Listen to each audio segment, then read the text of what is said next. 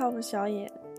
今天我想给大家分享最近一段时间的抓马故事，就是我这三个月的时间跨时了三段恋情，每段一个月，外加两段情感波动，就很少那种，可能是一天之内就结束那种。我先讲今天最离谱的吧。今天最离谱的是我经历了我经历了一场杀猪盘。首先，这个人是我三天之前认识的，然后他加我聊天。就是有一搭没一搭的聊着，就很普通那种。你吃了吗？然后看什么电影之类这种普通对话。后来呢，就因为聊了一天之后，就是虽然很无聊对话，但是不间断的聊，那就加个微信吧。就加了微信之后，他就说啊，他下午要出去吃饭，然后呃下午要出去玩，上午做个饭，完了之后呃就要去忙了。我说行。结果他又用天天跟我聊天了，然后我这个时候就很纳闷啊。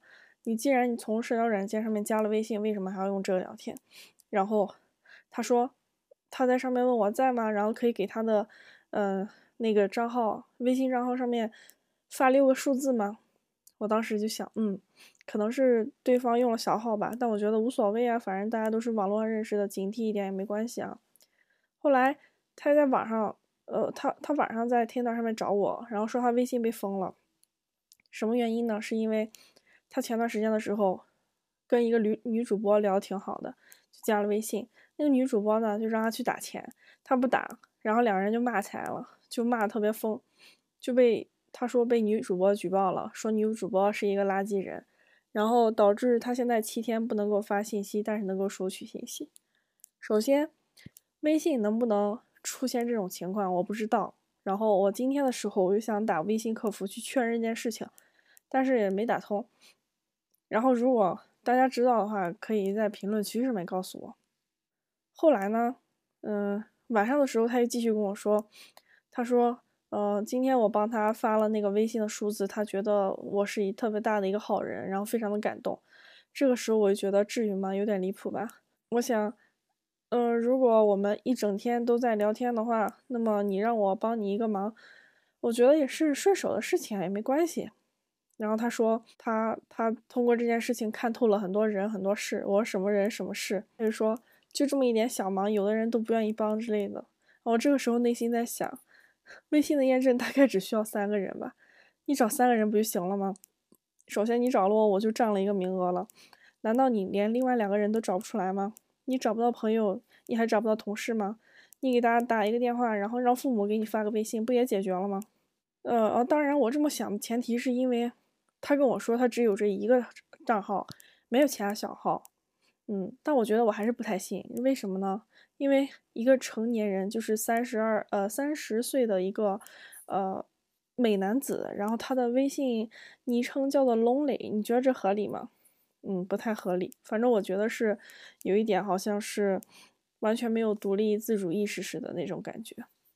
他跟我说，那个没有帮他的人，是他在几年前的时候。然后那个人好像需要参加一个什么，呃，什么什么业务，然后需要三万块钱，他呢出于好心给了对方五万块钱，然后后来的时候，嗯，本来说是一个月要还，但是呢，过去三个月之后还没有还，然后他说他要买房子了，啊，就让那个人还钱，然后他的朋友就，嗯，不仅没有还，还在背后里讲他的坏话，说不就借这么点钱嘛，还呃跟他屁股上要什么呢？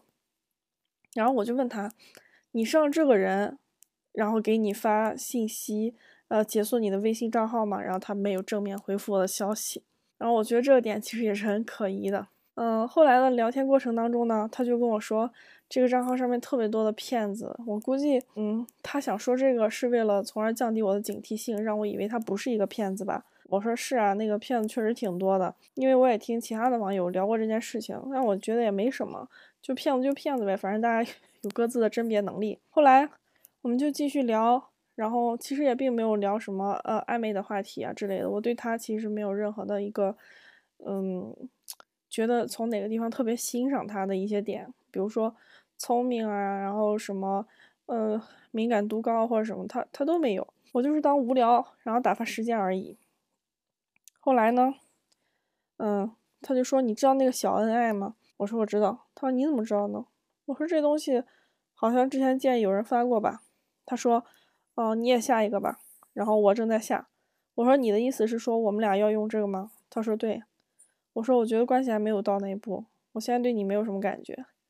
然后他说，嗯，我们可以在上面聊天，然后，嗯，我想记录从认识你的每一天。我说那可能我们如果没有什么特别好的结果呢？他说，嗯，就算是有万分之一的结果，也可以试试啊什么的。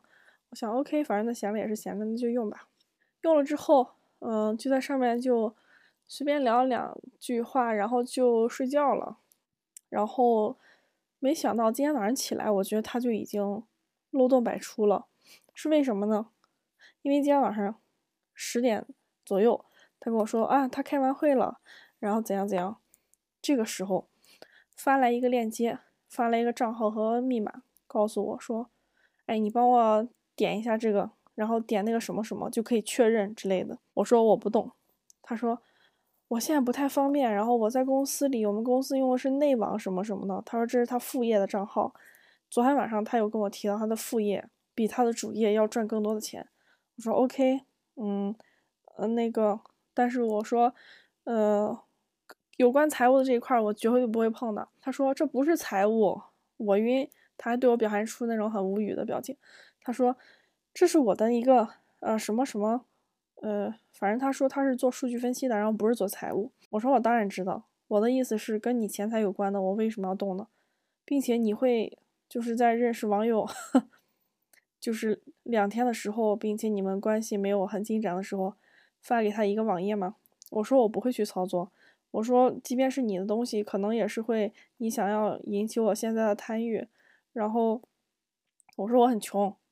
我说你不会是杀猪盘吧？他说什么？你竟然认为我是杀猪盘？嗯嗯，然后那你就认为我是杀猪盘就好了，然后表现出一种那种感觉。嗯，我说哦，如果我是你的话，我的正确的反应可能是气笑了，然后但是我不会生气，我会觉得啊，对方的真的是一个警惕性很高的人，嗯，然后我会通过各种方式来证明，哦，我是正确的人，而不是杀猪盘。然后也会为自己的鲁莽的行为感到道歉。他并没有这么做，他反而都是一种气急败坏的一种场景。而且他发了一个身份证的照片给我，就企图证明他是真的人，而不是虚假的人。但身份证这种东西，我们大家都是成年人了，懂的都懂。你就随便找一个做假证的，或者你 P 个图，都能都能就是那个啥，对吧？我为什么要相信你呢？然后，而且他那个身份证拍的呀。就是特别的严丝合缝，你知道吗？就是那四个边角，然后各留出，嗯，大概也就十个像素的白边而已。我想正常人拍身份证，怎么可能把身份证拍的这么严丝合缝呢？像我拍的身份证，它的角度一定不是正，就是正正当当那个角度，然后它可能会存在一些角度的偏差呀之类的，而且它光影可能也不是说那么自然。他的一看就是扫描上去的，或者是怎样的，反正我是很不可信的。他也把身份证撤回了，说：“行吧，信任就是那个被被什么蹂躏了的纸，然后再怎么抚平也是有折痕的。”说一堆屁话。我说：“嗯，那个你的那个密码呀，它是什么？QQ 一二三六九八。然后，其实按照我们正常人的思维啊，如果你的登录名。是你的这个姓名，他叫王林，他跟我说他叫王林，我不知道他具体叫什么。然后你的这你的这个密码是 QQ 一二三六九八，那么你会不会认为他的 QQ 账号就是一二三六九八呢？然后这个时候我就去 QQ 搜了一下一二三六九八，出来是一个叫琪琪的女孩子。然后我这个时候就把截图给到他了，我说这是你的 QQ，我说这不是个女的吗？他说这不是我的 QQ，我的意思是这是我的网名。我说我知道啊，但是我也懒得把我的思路告诉他。嗯，觉得手段实在是太拙劣了。后来我就去呃微信那边打电话，想要查一下到底是否有这种封禁方式，因为我们日常我们可能几乎都遇到过这种情况，就是如果对方的微信是有问题的话，你会这边不断的得到提示说，呃，对方的账号是有风险的，怎么怎么样，但是，嗯。我认为，从用户体验的角度上来讲，微信应该会推出这样的一个功能，或者说表或者说你点开他的朋友圈，或者是怎样的，就注明说该账号处于封禁状态之中，对吧？但是他什么都没有，然后他的微信朋友圈就是一条杠，所以我大概率认为是他把我屏蔽了。后来我就跟他解释，我说那个，嗯，我不是百分之百确定你就是杀猪盘，但是如果有一点的话，嗯，我我我会觉得。呃，这是我的一种自我保护，希望你可以理解。但如果不是的话呢？我希望可以得到你的证明，然后我一定会向你道歉的。但是他没有向我做任何的证明，然后就说啊，我在忙，我在忙什么的，我没有生气啊，什么什么之类的。嗯，然后接下来呢，他也就是非常的一个冷淡的表现，然后并没有回，就是我在小恩爱里面给他发的这种信息了。后来呢，我又闲来无聊。睡了一觉起来，发现啊，这个人还没有给我发信息啊，那大概率就是杀猪盘了。我就去看了一下，哎，这个小爱怎么还有一个手机号呀？我就顺这个手机号又查了一个微信号，然后查出来这个微信号呢，跟他的这个微信号还不是同一个微信号，这微信号叫时光，他的微信号叫 lonely。我就加了一个时光，我就说你好啊，我们来聊天吧。他说好啊。我说你是，我说你猜我是怎么加到你？他说不知道。我说我通过小恩爱加的你，小恩爱的手机号搜出来的微信就是这个，你是不是王林的另一个微信号？他说不是。然后我说你认识他吗？他说我不知道我注册过什么小恩爱，不认识啊。我就把那个截图给他，我说我可以问你是哪里人吗？因为那个王林自称他是济南的。他说你有什么事吗？然后，呃，我说哦，这个人啊，他是我的呃暧昧对象，然后他注册了这个账号，嗯，但是用了你的手机号。然后这个人说啊，我以为你是来借钱的呢。我说哦，我说我以为，呃，你们俩都是杀猪盘呢。然后他说什么是杀猪盘？我说你百度一下吧，就是骗对方的感情还有钱财。他说我不会玩网络，我也不敢玩，听说上面都是骗人钱的。我说嗯嗯，千万别上网，得有八百个心眼子才能不被骗钱呢。然后 其实我到现在我也不确定这个人到底是不是那个王林啊。他就说。好像去年吧，有个小伙子说手手机没电了，借我的手机打电话，我也没太在意，也不知道是不是这样泄露机密了。我说那不会的，打电话不会出现这种情况。他说哦，那就是地铁那个送口罩的，让我关注什么的，还有接短信的那一种，我记得我好像弄过，会不会是这样呢？我说那也不会，那只是用户的拉新。他说哦，他说那咋办？这样不就害了我吗？我说你下一个小恩爱，然后用你的手机号登录注销了就可以了。他说：“谢谢你，我让别人帮我弄。”我说：“没事儿。”我说：“所以你是哪人呢？”他说：“我在苏州打工，工地上班。”我说：“行，那你快打工去吧。”嗯，我到现在我也不确定这个人到底是不是王林，他在跟我就是打岔呢，可能一个骗子两个身份，但是也无所谓了。通过这件事，我就觉得这个人肯定他百分之百他就是杀猪盘。你说谁会？在那个刚认识网友的时候，把自己的这个账号，然后还是这么多账号，呃，不不，就是赚钱的这个账号，呃，交给网友呢？而且我登录进去一看，那个我登录进去一看是什么呢？它是一个非常简单的用 HTML 做出来的一个网页，然后那个网页就显示，呃，中文登录和英文登录，我选中文登录，账号名就是他写的那个。然后密码用了之后，上面腾一下弹出来，就像那个炒股票一样，有绿色的，有红色的，有什么新能源，还有其他的东西，然后一直在跳，一直在跳。他那些写的就是什么当前收入九百六十万三千四百多多少元。我想，哦，原来九百六十万的人还用在 Tina 上面找对象吗？然后三十岁长得又好看又爱锻炼又爱健身的人，然后还找不到对象。再说了。我说我还挺胖的呢，我都跟他说明白了。然后我说我我一百五十斤，嗯。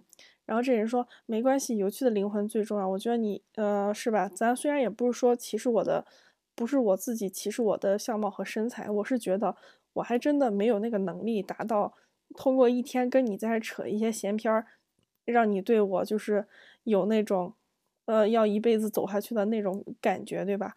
然后我对他是没有什么感觉的。人人人家给我来了一个拽了个名词，说什么，嗯，量子纠缠爱情什么的。然后我呢，嗯，去查了一下，反正大概意思就是他可能觉得他跟我一定会发生一些故事吧。然后我就呃，傻傻的浅浅相信了一下，没想到是一个杀猪盘的故事。这个爱情的骗子，我问你，我都这么穷了，你还来骗我干什么呢？反正我现在就是既没感情也没有钱，然后不要企图再骗我了，好吗？嗯，反正我也不会去进行贷款，然后呃给你赚钱的。接下来我们就再说一个。稍微新鲜一点的故事，然后这个故事什么故事呢？就是我被一个男的 S，然后骗了一点点感情的这样的一个故事吧。就首先也是在某一天的一个夜晚，然后我深夜无聊，就是刷着 Tinder，然后嗯，这个时候呢，就发现哎，有一个男的他跟我聊还挺有趣的，然后嗯，我呢是一个非常喜欢有趣的人，就是比如说互联网的什么热梗啊，然后。之类的，然后他都知道，嗯，而且他作为一个直男呢，他也不会排斥像去讲那个 LGBTQ 就是这些的故事，嗯，我会觉得，哦，那他对于这个还是比较的尊重的，因为我有非常多就是这一类的朋友，所以，呃，我会我自己本身也是一个就是维护小众群体利益的这样一个平权主义的人，我自己认为我自己是哈。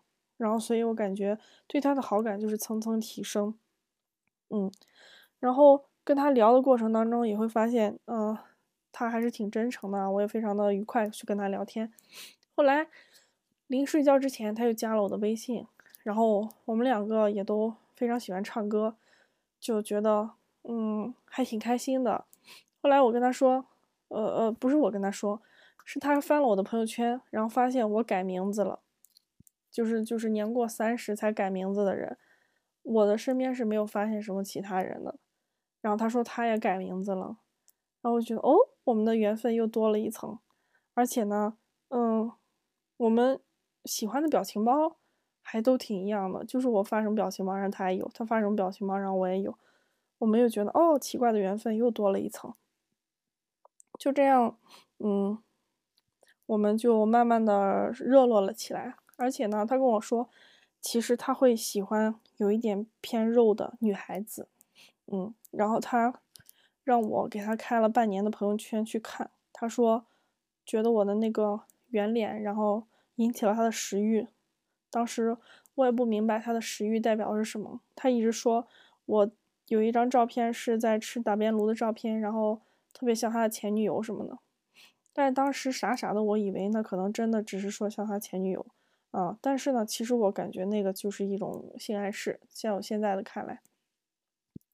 后来，嗯，他就老是，比如说想要通过一些那种聊骚的一些手段呀，跟我去引起一些暧昧的话题。但是我呢，当时看了一点点《周易》，然后我可以通过这个人的八字大概判断出他的一个性格，然后还有他的。是不呃，就我们俩是不是合婚，以及呃那个他的身体健康、是财务状况等等，就看完了之后，我觉得他跟我是不太匹配的，你知道吗？不是你知道，是你你们知道吗？呃，主要是原因有两点，第一个点就是，嗯，有两个算是卦象上面吧，显示他未来的妻子啊，一定是身体很弱，体弱多病。其次，我一直想找一个情绪很稳定的人，但他各个卦象上面看，他全部都是一个脾气很爆炸的人。然后我跟他的接触呢，也发现他确实脾气很爆炸。我们俩见过三次面，他每次都在开车的时候，就是该骂的地方也骂，不该骂的地方也在骂，就是一整个路怒，就是超级无敌大路怒。然后再有就是，嗯，我特别讨厌回避型，啊。但是我跟他慢慢的去接触的过程当中，我发现他很回避，啊，有一天，比如说我收到了一点点就是不太不太开心的一些事情，我呢还挺希望就跟他分享，然后就说叨叨两句的。我是对男友或者发展暧昧对象的人是需要通过这样的考核的。我希望，呃，你可以给我提供一点情绪价值，就是即便你不会安慰别人。那你也可以什么都不说，然后说一句“我懂你”或者说抱抱你这样的都可以啊。反正他呢就是什么都不懂啊。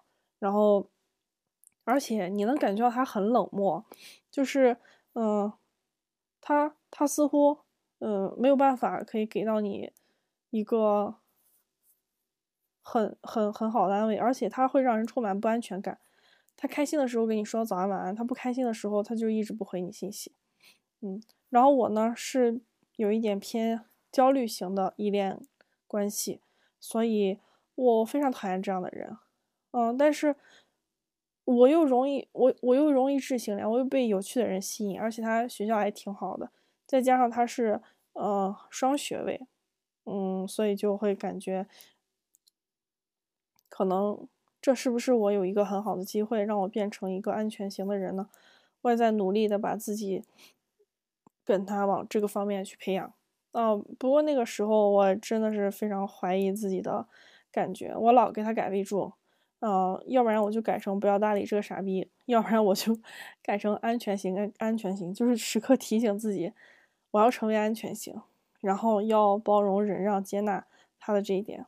在跟他相处的过程当中，我一直在思考，就是真正一个好的爱情大概应该是怎么样子的？然后，嗯，关于我为什么这样做，其实我就是会觉得，啊，认识一个很合适的人，可能真的还挺不容易的。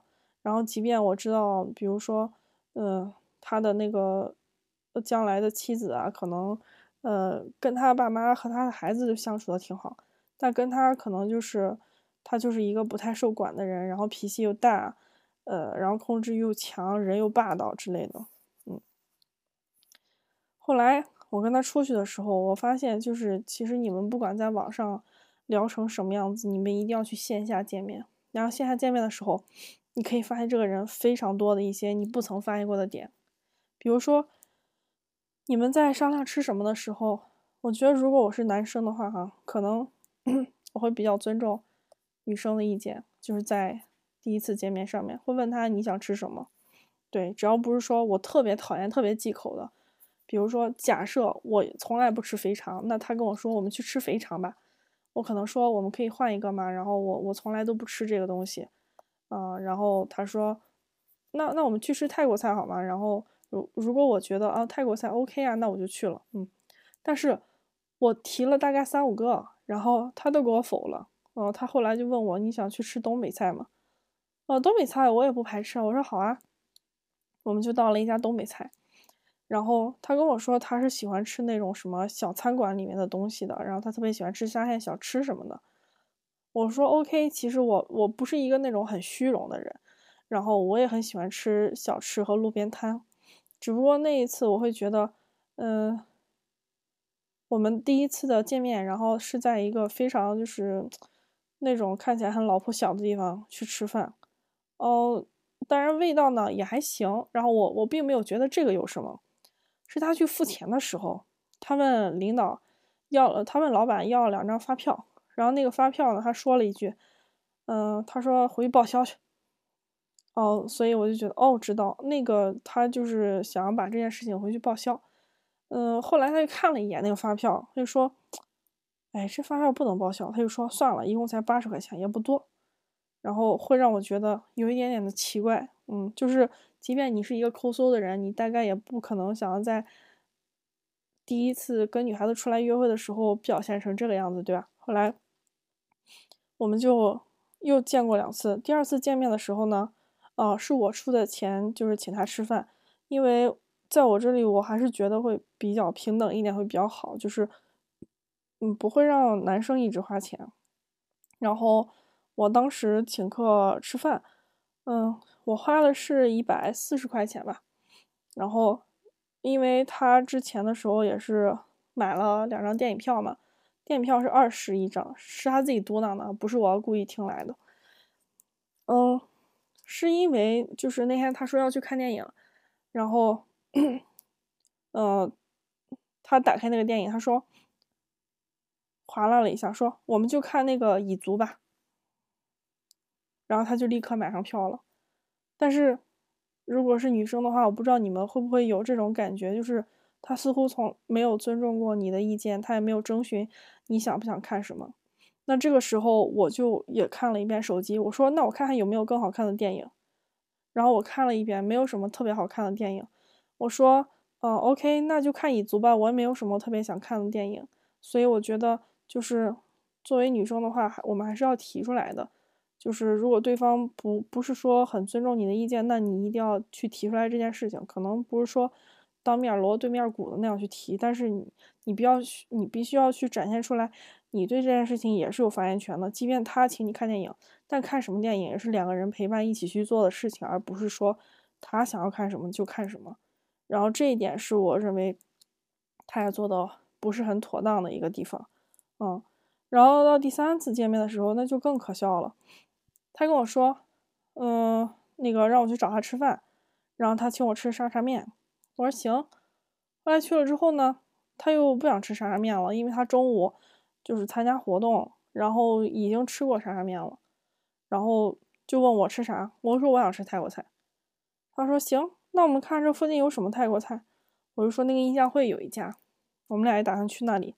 他看了一下大众点评，说你要不然先把这个券团上吧。我当时就想，哦。不是你请客吗？然后，嗯，但是我也没说啥，反正我觉得无所谓嘛。嗯，后来，哦，后来我们就去了。去了之后，他又在路上，他就说他又不想吃那个泰国菜了，他就觉得那个泰国菜，哎，这么点东西能吃饱吗？什么的。我说你不想吃的话可以啊，我们找一个我们两个都喜欢吃的。嗯，我是不会就是在，其实。他想吃什么，我也是可以陪他去吃的，但我觉得他有一点太过于自大了，所以我不想给他培养这种完全不尊重女性的这种行为。嗯，后来我们就去了，然后我们俩都想吃分米鸡，就一起吃了分米鸡。在坐落座的过程当中呢，然后那个服务员就过来点菜嘛，他就一直让我，哦，是这个男的，他一直让我从手机上面去团一个双人套餐。然后我正在团的过程当中，他并没有任何的动作，然后还假装扫那个桌子上的二维码，然后什么的。我那个时候就在想，就是不是你请我吃饭吗？为什么成了我付钱了？嗯，然后他就开始在那里玩手机，然后一边玩一边嘟囔说：“哎呦，最近没有钱了什么的。”然后我下次请你吃那个什么什么什么。我说行。然后反正我也不是很在意这五十块钱，我也觉得无所谓嘛。吃完了之后，他就说。我我想去买那个，嗯，麦当劳的那个麦旋风，哦，我说那你去买吧。他说正好你在这里，我就觉得赚大发了。我说为什么？他说我觉得如果是我一个人吃的话，我就会觉得很亏。然后但是第二份半价，我就觉得两个人吃的话，平均到我那一份上面就少了。我但是还是都都是你出钱呀。他说那我就是觉得赚了。我说那行吧。我说你还挺会过日子。他说我抠。我说我看出来了。后来，最终决定就是这些等等加起来，已经让我觉得很不爽了。然后跟他我喜欢他那些点，比如说嗯有趣啊什么的，完全是对冲的。他已经快把我的信心就是对他那些好感都给冲没了。最后一个是嗯是这样子，就是我们在呃本来说约定要一起去唱歌、去玩耍那一天，他也答应我了，结果。我们约定时间是，呃，下午一点钟见面嘛。我就在他家楼下那里。那到了到了点之后，然后我就给他打电话，我说我到了。他说好，他马上就下来。就过了五分钟之后，他还没有下来。然后他跟我说，嗯，他需要去给他爸爸买一点药品，因为他上午跟他爸去查体了。我说 OK，没问题。然后我就一直等，等了大概到一点四十吧，就等了半个多小时了。然后。他跟我说还需要一些时间，我说没关系，那你就去买吧。然后大概等了一点五十五十分钟了，我说你好了吗？然后他说，哦，我快了，我大概有十分钟就下去了。就到又过了十分钟，就两点了。那个时候在路边很晒嘛，我就下车，然后找了一个有阴凉的地方在那蹲着等着。然后我就左看右看，他还没来，又等了十分钟，他还没来，我就给他打电话，电话也没打通。然后我就有点生气了，我想这是在干什么？然后，嗯，后来的时候，他就给我回信息了，他说：“你去车里等吧，然后那个开你的车，我现在，呃，一会儿就下去什么的，太忙了。”但是你在忙什么？就是按照我的这个思路，你已经给你的爸爸买完药了，然后应该是没有什么大事了，至于你耽误的那些时间，我认为可能是你在打扮自己，比如说找什么衣服穿，或者说吹一下头发之类的，对吧？但是你也不至于就是你到家之后又让我再等半个小时吧。然后我就过去到他家楼下，打算去接他。结果我又在那坐了十分钟，我就已经此时等了一个半小时了，他就是还没有来。再加上之前种种，比如说他也不回我的信息，然后呃他呃看到你给他发分享 A 东西，然后他给你回复 B，然后永远都是他想跟你说什么就说什么，他从来不在意你的感受，也不在意你说的东西，我就越想越生气，越想越生气。呃，刚好他也是过生日嘛，我就给他买了一个礼物。那个礼物就是一条横幅，花了七块钱而已。嗯，然后就把那个礼物呢给他放他家楼底下有一个呃邮箱上面，然后给他拍了个照。我就说这个东西是你的，然后你下来拿走吧。然后我又给他发了一段留言，我说不管你到底有多忙，然后以及出于什么样的原因。你不应该把我当傻子一样，让我在这等一个半小时。我说，我说那个，你应该说明白的，因为在我理解，如果你的爸爸现在身体状况不太好，非常糟糕，然后你在忙什么，你可以告诉我，你说我今天爸爸身体不好，突如其来的状况，我不能陪你出去玩了。然后这样的话，我也会觉得没有关系，对吧？就是毕竟，呃，爸爸的身体是比较重要的。但是你什么都不说，你就一直让人在这等着，然后说十分钟又延长十分钟，又延长十分钟，就一直等到一个半小时，然后打电话也不接，我不知道你在这干什么。他好像就从来也不会尊重女性。这个时候我就彻底下头，然后立刻就删掉了，然后我就开车走了。然后过了一会儿，看到这个人，他又给我发了一个验证消息，他说：“对不起，我爸爸今天状况不太好。”我想你早说这句话，就不可能出现这种情况。然后他就说：“嗯。”那个，嗯，不用加了。然后祝你事业一路顺风啊什么的。我想少说这些屁话吧，然后浪费老子油钱。然后，但是在那个时候，我就会，呃，我也就气了五分钟吧。嗯，我就觉得，哇，可能就是上天给到我的一个指示，就说明他不是你的正缘。然后，首先我通过他自己的八字，我都看到了，其实我们两个就是很不合嘛。但是很不合。你没有办法在那个时间，就是你你假设你对他有好感，你喜欢他，你是没有办法第一时间就是那个什么呢？就是把这种情况情绪就是咔一刀两断的。当时我的想法也是，即便我们不能在一起很久，然后短暂谈一个恋爱也是可以的嘛。但是可能我觉得这些情的这些情的劫难都是必须要去经历的。如果你不经历的话，可能。还会遇到其他的烂桃花吧？我为什么会有这样的结论？是因为那天看到一个 博主，他说了一个，嗯，在恋爱当中玄学的外应，我觉得我还是挺赞同的，嗯。然后我我就想用到我们这里，比如说我想讲一下，其实我们那天本来是我最后一次见他，我们本来是想要去酒店的，呃，但是呢，我们曾经多次想要去酒店，然后。都因为各种各样的事情都没有达成，然后最后一次也没有达成，然后不是我在路上一路遇到红灯，然后就是到了之后，然后他爸爸生病，然后他无法下来之类的。我当时就想啊，那肯定是上天给到我们的一个那个什么，就是提示，他就是上天给到我的暗示，就是这件事情不可以发生，不可以发生。我觉得老天爷是在保护我，嗯。然后想到这的时候，我会觉得。没有那么怅然若失了，然后觉得那就这样吧，然后过去就让它过去。嗯，后来晚上的时候，我跟朋友，我跟一个朋友去聊这件事情。我说最最近感觉经历了比较多段的 crush，他说：“嗯，你这么快会就是会会喜欢上一个人吗？”然后我当时听到这句话的时候，我会说是啊，我说。我现在觉得我的喜欢好廉价，就是很快喜欢，很快的不喜欢。他跟我分享了一个观念，他说他认为，当他喜欢谁的时候呢，其实他是想要从这个人的身上获取某一部分资源，然后用到自己的身上。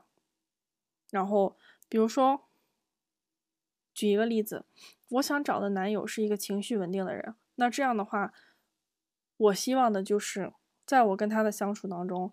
不管我怎样对他发脾气，然后他都可以保持情绪稳定，然后来安抚我，也让我变得更好，来治愈我。嗯，然后比如说，为什么有的女生说我喜欢他？为什么？因为他对我很好。那其实最终你喜欢他的根本原因还是因为是利己的。所以，当我们轻易的提出“喜欢”这个词的概念的时候，说不定我们就能够感受得到，我们对他们的喜欢并不是那种纯爱，就是跟利己毫无关系，是完完全全的利己主义。然后想到这里的时候，我就会想，那我对于这个男生，我对他的期望也是很大的。比如说，我生气是因为他没有给我提供情绪价值，然后，嗯。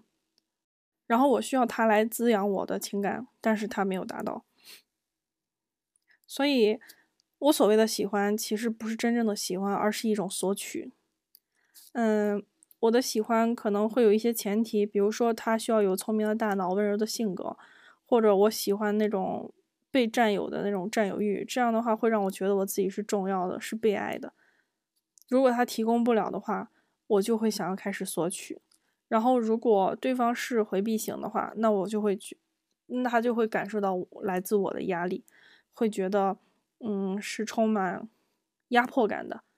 所以，这样的话就是说明我们就真的是不太合适。然后，对于那些失去的 crush，我就觉得没有那么空虚和怅然若失了，觉得不是失去了一个我喜欢的人，或者是怎样的，我喜欢的只是。我没有那么爱自己的表象罢了，所以我就觉得，当一个人你真正的不够爱自己的时候，然后你在情感当中就像一个没有腿的瘸子，你特别希望能够找一双拐杖来扶着你一起往下走，然后他们陪你，呃，去排遣寂寞和孤单。这个拐杖呢，就是你期待的那个恋人，但是这样的话其实是非常不完整的。因为为什么别人要去充当你的拐杖，要来治愈你呢？对吧？就是首先可能你必须要特别自己爱自己，那你你拥有了爱人的能力，这样的话可能你会真的吸引到很多人过来是爱你的。但是这个时候，嗯，那我们就会有选择的空间了，我们就会觉得，呃，我们希望的关系是我滋养你，你也滋养我，而不是我这边一味的拿我的对自己的多余的溢出来的喜欢去滋养你。然后让你变得更好，所以说，这个是我昨天获得非常大的收获，我也觉得特别重要，就想跟大家去分享一下。嗯，那至于我为什么会在这么短的时间之内，然后去做出这些事情呢？首先，第一个原因是，之前，嗯，我就是在三十二岁之前是完全没有。跟任何一个人谈过恋爱，也没有跟任何一个人去表达过这种暧昧和喜欢的之间的这种感情的。然后，但是每个人都是有情感需求的。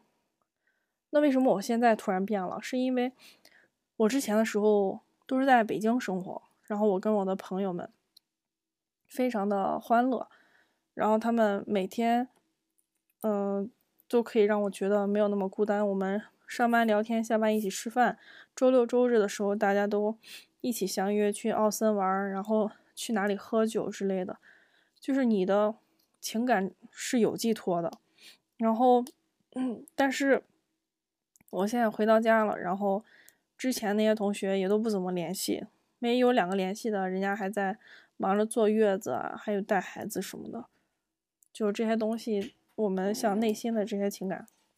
我们之前被填满那些内内心情感就没有办法弥补了，就是内心就是空的。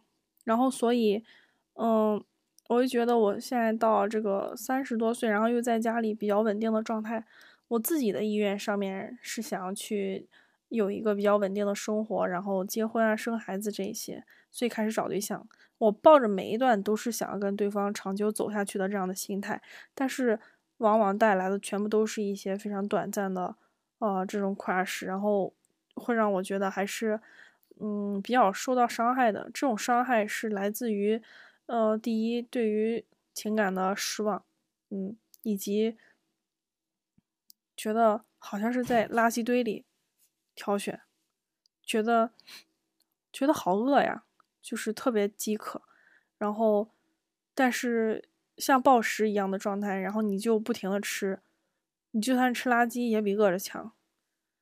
嗯，因为之前太缺乏了，所以会出现这个情况。但是慢慢的，我觉得可能，嗯，我有一点点缓过这个劲儿来了。就是我在昨天的时候，第一次感觉到，我现在需要把这些软件全部都卸载掉了。就是我会觉得，就算我一个人待着，也比吃垃圾强。因为发现好累，然后很失望，也有点疲惫，然后觉得不想去做那些事情了。另外就是为什么做这个事情的点。我思考了自己，是因为我在大概是三十岁的那年，我有一次去医院里看一个朋友的妈妈，然后他妈妈问我结婚呃找对象了没有？我说没有找对象。我说我感觉找对象可困难了，然后老大难一样。结果他同房间另外一个病床的一个呃算是大姨吧，然后他那个时候就已经四肢都不能动弹了，大概只能转转脑子。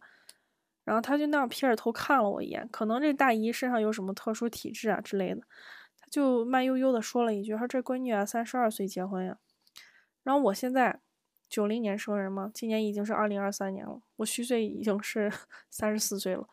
然后，但是我三十二岁的生日还没有过嘛。然后我是八月份生日，现在已经是三月份了吧，所以还有五个月的时间。那对于我自己来说，我感觉好像被这句话给诅咒了。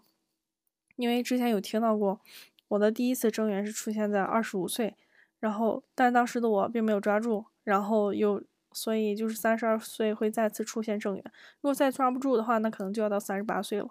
所以基于这个情况，我会特别就是急不可耐的，然后想要寻找到那个对的人，他到底在哪里？所以就不停在吃这些垃圾。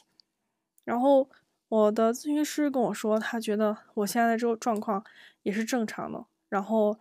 嗯，因为我开始疯狂的补，是因为他也觉得我活过来了。然后，太饿的人都是饥不择食的，都是没有食物选择空间的。然而，好的食物食物也是需要等待的。然后，它也会让我觉得，在这个体验当中，我自己去经历什么，消化什么，什么是有毒的，什么是有营养的。那这些东西我会慢慢的感受到，所以我也会相信自己是慢慢的变得更好。这引发了我最后一点点的思考，我就觉得其实，嗯，好像现在在社会当中，大家确实都很没有耐心，然后也非常的快餐和速成，而且，嗯，大家也都不会去培养自己，没有爱人的能力，却希望得到很多人的爱，然后如果没有。遇到更好的话，其实也不需要太挫败。然后，首先你要想获得其他人的好的对待，那先要把自己养成一个好的人，不然你遭遇到的那些桃花，那也一定是烂桃花。就大家可能是在情感当中互相纠缠的。我也相信自己是一个值得更安全、稳定、平等的人。然后在亲密关系当中，需要的是互相的滋养。但是不能够辅助的，就是我我只帮你或者你只帮我，否则那就成了索取，那不是喜欢，那也不是爱。这就让我想到另外一个小男生，也是我最近认识的，他是一个九八年的，然后比我小八岁，他是我们这里一个硕士，嗯，他也是在那个社交软件上面看到的。我们是有聊过一次天，然后觉得，因为学生嘛，他就对于很多一些东西的思考是会比较怎么说呢？就是我是一个很爱多想的人，就想一些有的没的。但是我发现他喜欢想一些有的没的，然后我就想，哎，那这个人很不错啊，那就留着聊天嘛。然后我们就开始聊天。那聊天的过程当中，呃，我会觉得还是对他特别有好感的。啊，因为为什么这样说？是因为人是只爱陌生人的，就是当你了解的越多的时候，你会发现，可能结合他的什么，呃，家庭背景、乱七八糟、笑容，然后长相或者是其他的种种性格缺陷，你可能没有那么喜欢了，但是你看到一个点的时候，你会觉得哎很喜欢，所以人类只爱陌生人。然后那个晚上我就觉得啊，好有意思啊，然后还是很享受这一种，呃，这种情感的。但是他就说他没有很享受，他一直很纠结，纠结之后应该怎么办，然后不要轻易开始，然后他也害怕失去啊之类的，等等。我说那好吧，然后就没有再继续说什么。结果 到了第二天。他说让我出去见面，然后我刚好也闲来无事，我说行，那就见一下吧。然后大家去逛一下公园什么的。然后他就开始跟我说，嗯，他的心理过程当中，其实他会有一些抑郁的状态，然后，呃，他会在想，嗯，很多烦恼的事情。我说什么烦恼的事情？他说就在想未来关于，哦，毕业了之后很迷茫呀，然后觉得自己的。呃，现在所拥有的条件都很一般呀之类的。其实我在这个时候我已经开始下头了，我觉得太幼稚了。就是听了之后会觉得，哎呀，就是这个东西，你不管去怎么想，它永远都是存在的。然后如果你现在每天都在纠结这些，也不去认真的做好手头上的事情，会让我觉得。嗯，非常的浅薄，就是我认为他是一个足够深刻的人，但是他没有足够深刻，会让我觉得他非常的浅薄，我就不想再跟他继续聊了。嗯，然后我就分享了一些我的一些看法，我就说，我说我我可以理解你的心情，然后我二十多岁的时候也是这样子过来的，然后嗯，给你提供三个方法，然后分别说了一二三，大概跟他说完了之后，他就会觉得，哇塞，就是。得到了很多不一样的精神食粮，觉得，嗯，我说的这些东西是爱他的一种表现。我说我只是比较善良而已，就是单纯的就是就觉得，呃，也是有缘分出来见一面，然后就跟你提供一些建议，然后没有其他的想法了。他说，可是我已经开始喜欢你了。我说，还是非常感谢你的喜欢，但是我我我我的情感已经就到此为止了。然后他还是觉得。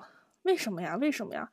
甚至就不停的回去开始喝酒，然后喝多了之后给我发信息，要不然就是打电话，甚至还说什么“反正我死了你也不会爱我的”，对吗？我就开始越发讨厌，觉得什么东西啊？然后我就删掉他了，所以更加确认了你对一个人的喜欢就是不一定是真正的喜欢，有可能是你在索取。好，今天的故事就先分享到这里吧。然后我觉得每一个故事都很奇葩，希望每个奇葩的故事都能够给你带来新的思考。